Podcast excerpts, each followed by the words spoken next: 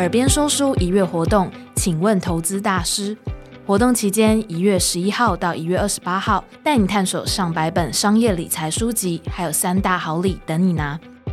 就算是你在投资领域零基础，也能在这里找到适合你的学习内容，带你校准投资心态，建立理财观念，避免犯下错误的决策。另外，还有投资名人堂、台湾作家精选和投资人会客室等等丰富的内容精选主题，解惑你对投资理财的疑难杂症。这次活动准备了三大好礼等你拿。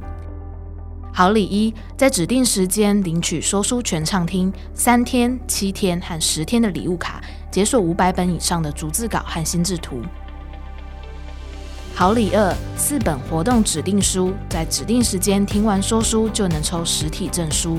好礼三，限定时间浏览指定商业理财说书，就能获得成就徽章和 PressPlay Academy 点数五十点。跟着我们一起进入投资理财的世界，掌握自己人生财富的主导权。现在就赶紧打开活动页，看看如何拿下这些好礼吧。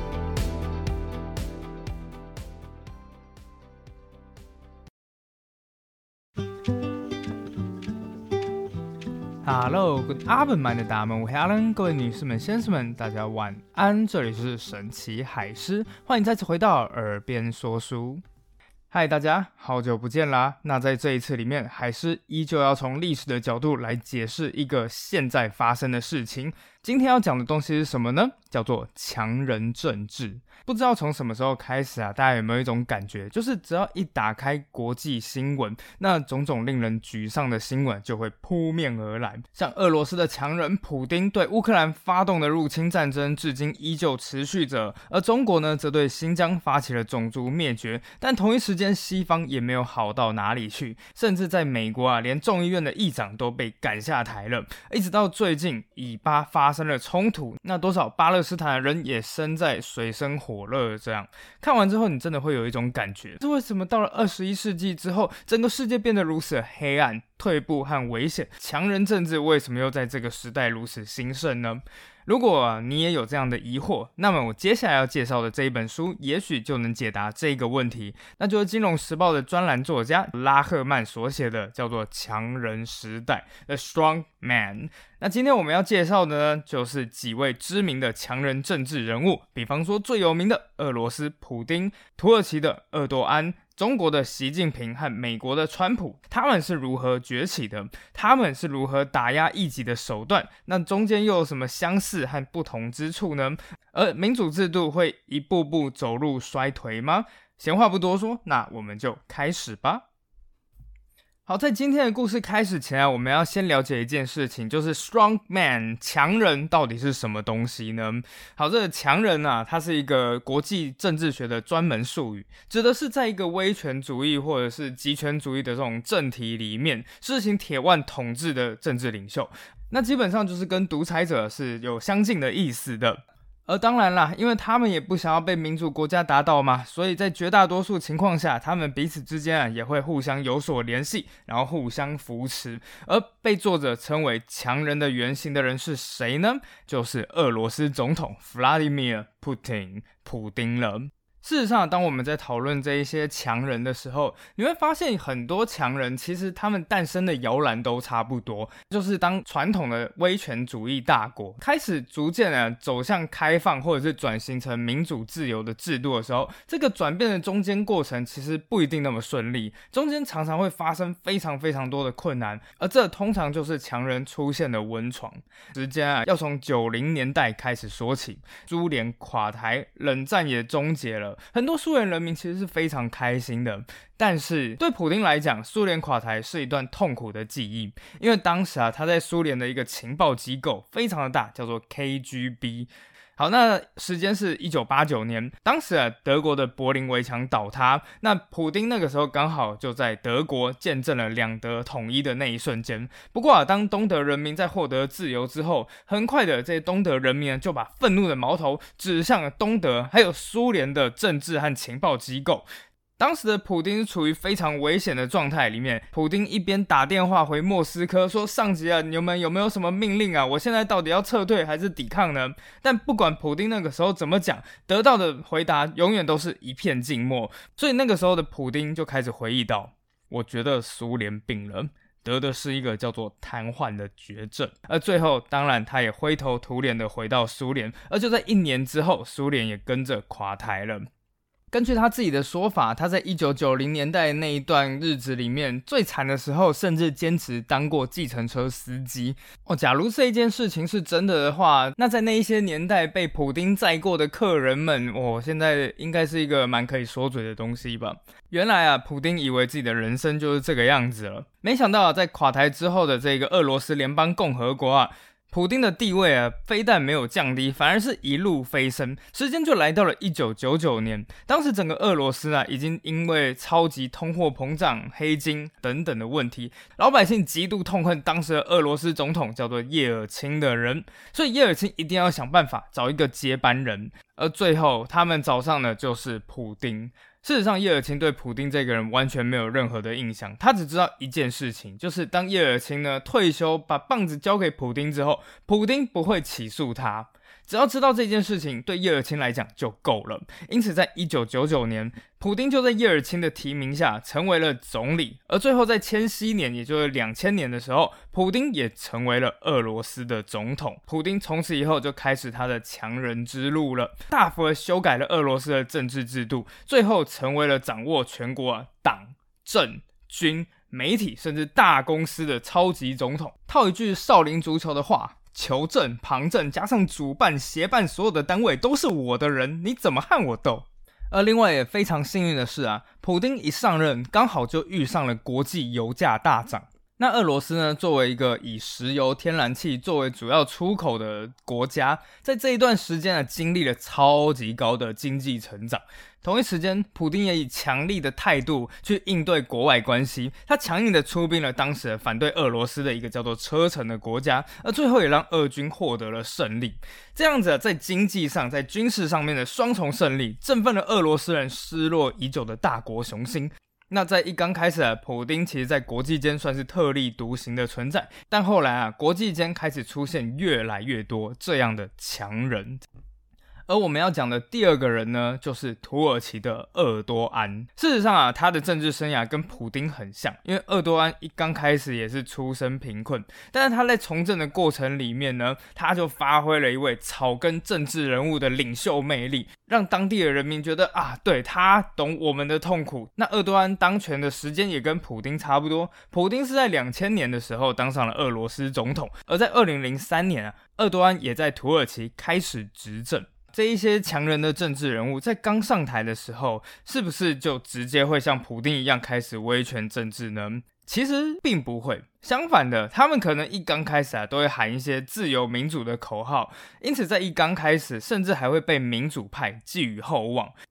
当时的时间是两千年初左右。那个时候发生了一件大事，就是九一一事件。在九一一事件之后，很多西方国家对伊斯兰世界还有对他们的关系感到非常的焦虑，很希望就是能够在这一些穆斯林国家里面找到一位领袖，希望以他为桥梁来化解伊斯兰与西方世界的冲突。在寻寻觅觅之下，他们最后找到了一个人，就是土耳其的鄂多安。就是因为厄多安曾经公开多次表示支持民主还有多元社会，而就在他上台之后，他多次的表示啊，以领袖为中心的政治时代早就已经不符合现在，应该要结束了。同一时间呢，他还让土耳其啊申请加入欧盟，那甚至还提议说要废除死刑。但当然了，有一些人认为这一切都只是厄多安提出的表象。最好的证据就是他之前曾经在当伊斯坦堡市长的时候就讲过一句话，说民主只是一列电车，当你达到你的目的之后，你就可以下车了。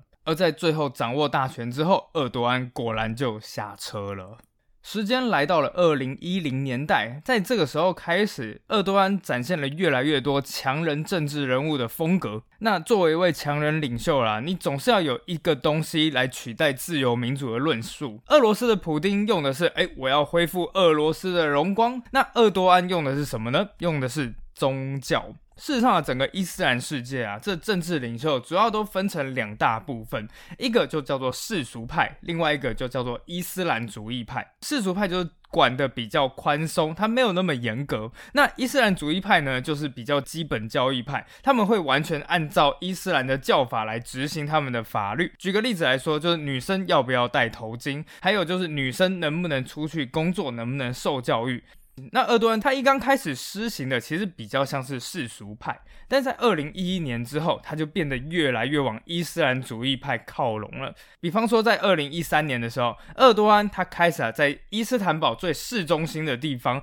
把一座非常受到人民喜爱的公园改建成清真寺。公园是原本是给所有人去使用的，突然间改建成清真寺了，那基本上就是，除非你是穆斯林，否则你就不能够进入这种地方了。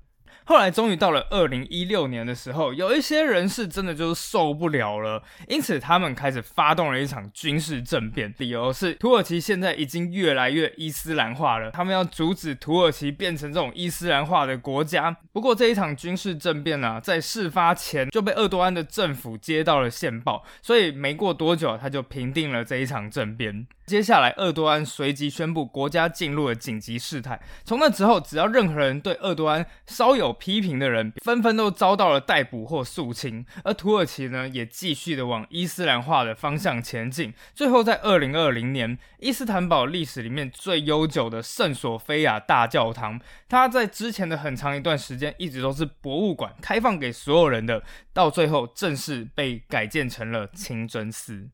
但是啊，作为一位强人政治人物，只是宣布国家进入紧急事态啊，或者肃清政敌，这还是远远不够的。因为作为一位强人领袖，你还有一个最重要的任务，那就是塑造个人崇拜。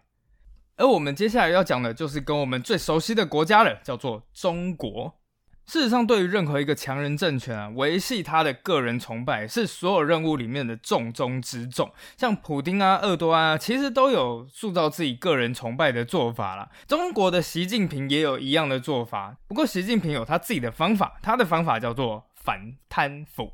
时间来到了二零一二年，在这一年，习近平成为中国新一代的领导人。那当然啦，无论我们现在大家对习近平的看法是怎样的，不过如果有人有经历过二零一二年那一个时代的话，其实你会发现，他刚上台时真的作风算是蛮亲民的。比方说，习近平还刚当权的时候，他给人的感觉就是他不喜欢穿西装，相反的，他比较常穿的就是方便活动的深蓝色夹克。有一段时间啊，甚至还被逆。昵称叫做习近平夹克或者是习夹克。澳洲的学者叫做 Louis Edward，他就表示说啊，习近平想要透过这种夹克来传达出一种讯息，叫做管理国家是我的工作，我正在努力做这件事情。另外，在二零一三年的时候，习近平甚至还跑去北京一间非常有名的包子铺，叫做庆丰包子铺，他跑去吃包子，那也引发了整个社会的关注，甚至还出现了一种歌颂习近平亲民作风的歌曲啊，比方说叫做《包子铺》，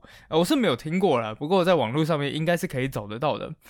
但他最重要的维系个人崇拜的手段，还是一个叫做反腐。习近平知道中国人民最不满的根源是在哪里，因为贪腐在当时已经成为国内政治的一项非常严重的问题。事实上，打从习近平一上任了之后，立刻就开始推动了所谓的反贪腐运动。而最后，根据统计啊，总共有超过一成四的高阶官员中箭落马。那在这样子的环境里面，当然也会有人质疑啦，说你是不是在假借反贪腐之名？行政治斗争之时，但是啊，在高度掌握舆论的这个中国里面，所有官媒全部都统一口径，就是中国早就已经面临极为严重的贪腐问题，而习近平果断的采取行动，所以习近平好棒棒呢。而此后啊，习近平的个人崇拜当然也是越来越明显，到最后甚至是被写在了法律上面。最凸显的就是在二零一七年，以习近平命名的叫做。习近平新时代中国特色社会主义思想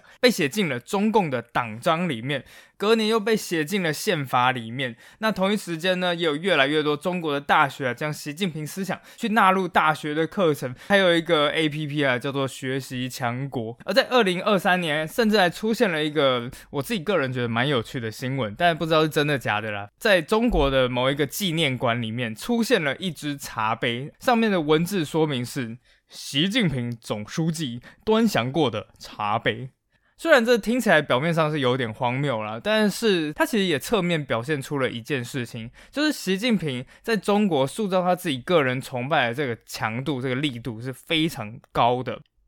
但是当然啦，前面我们提到几名的强人的政治人物，其实都有几个特性。首先啊，这些人的国家啊，本来都是一个威权主义土壤的国家，那就会有人说啦，这些本来就是威权主义国家，所以他们出现强人政治是很正常的。像老牌民主国家，自然就不会出现这种事情啦。结果啊，在二零一六年，有一个人的出现，彻底打了所有人的脸，那个人就叫做川普。当然啦，美国的这个川普胜选啊，是不是强人政治或是威权政治的胜利，其实还有待商榷。不过我自己个人认为，川普的胜选，与其说是强人政治的胜利，不如说是民主政治的失败。因为其实从一九九零年代开始，所有的人在政治上面就是民主制度就是唯一的正确答案，在经济上面呢，则是经济自由化。那感觉好像整个世界大家就是要一起来互相合作，来共创美好的未来。然而，事情并没有像人们预料一样的发展，许多国家开始出现了严重的贫富不均。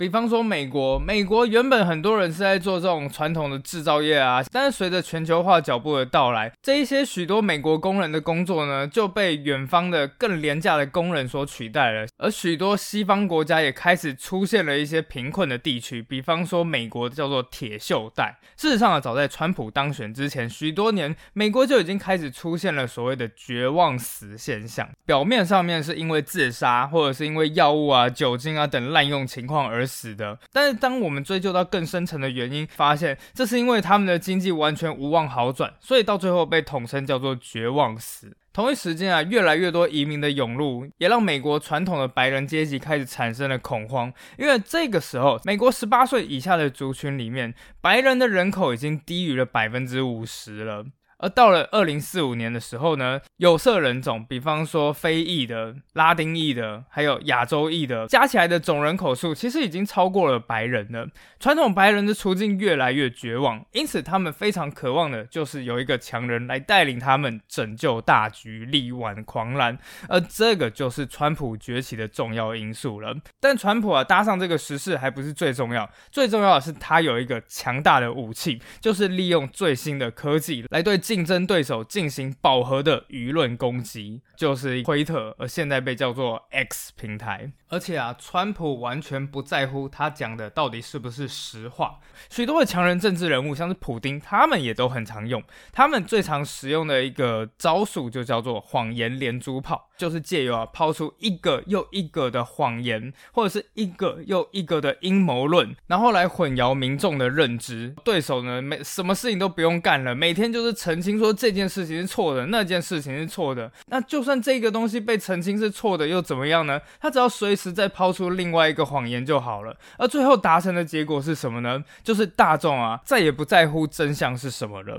而根据《纽约时报》所述啊，川普上任的这整整四年里面，他总共讲出多少次谎话呢？一万九千次虚假或是误导性的话。换句话说，每天川普大概会说谎十五点六次。那当然啦，出现了这么一个非主流的政治人物，主流的政治圈或者媒体圈当然就爆炸啦。不过啊，无论川普怎么得罪这些主流政治圈，对于川普的支持者来说，川普却说了唯一的一个真相，就是。美国的情况 is bad, is very bad，很糟，而且只会越来越糟。而这一切的原因是因为什么呢？就是因为美国腐败的这些政治精英们追逐私利导致的。所以啊，川普的支持者非但不会因为川普说谎而离开他，反而会说：“我希望我的国家活下去，我希望终结乱象。”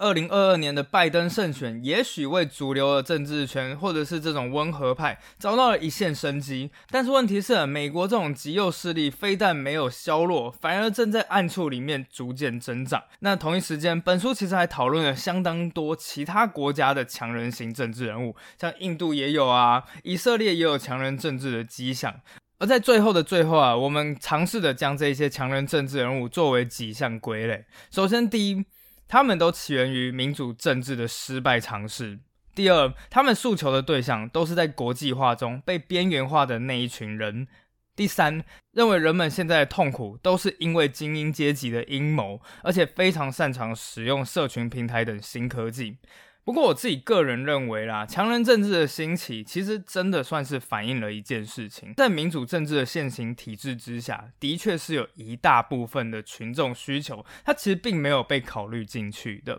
所以在这种国际化、自由化这种贸易竞争里面，我们如何要保障这一种弱势族群，其实也是必须要考量到的事情。好，那在这边最后呢，就提出这样子的问题给大家思考一下。那就期许大家一起找到最好的解决办法吧。我是海狮，我们下一次再见，拜拜。